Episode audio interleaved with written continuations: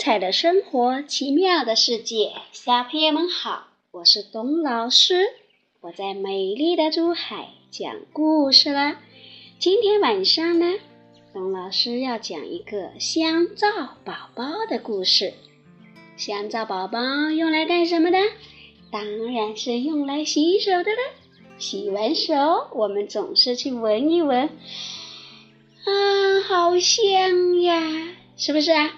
嗯，今天晚上呢，消失的香皂宝宝是谁让香皂宝宝消失啦？我们来开始听故事吧。消失的香皂宝宝，调皮的小猴子成天上窜下跳，东摸摸，西摸摸。小脸和小手老是脏兮兮的。一天，妈妈送给小猴子一块美丽的透明香皂，小猴子可喜欢了，管它叫香皂宝宝。从那天起，香皂宝宝每天提醒小猴子：“你的脸蛋变脏啦，像个小花猫，快快来洗洗脸吧。”你的小手上都是黑泥巴，像个泥娃娃，赶紧来洗洗手吧。香皂宝宝成了小猴子最要好的朋友。一天清早，小猴子正在用香皂洗手，忽然听到窗外的小松鼠喊。快来快来，小猴子，跟我们一起去参加森林派对吧！小猴子一听，扔下香皂就跳到了窗外。小猴子和很多小动物一起度过了快乐的一天。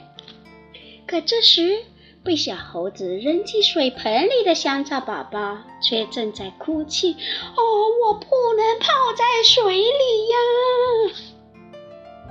可是小猴子怎么能听到呢？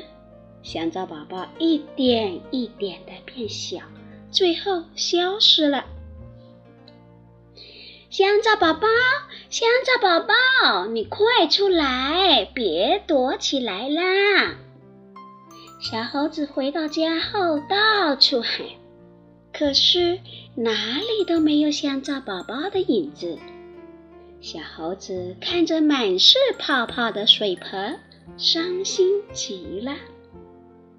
小朋友，你知道香皂宝宝去了哪里吗？很多东西放在水里是会慢慢融化掉的，所以我们不能把东西乱扔。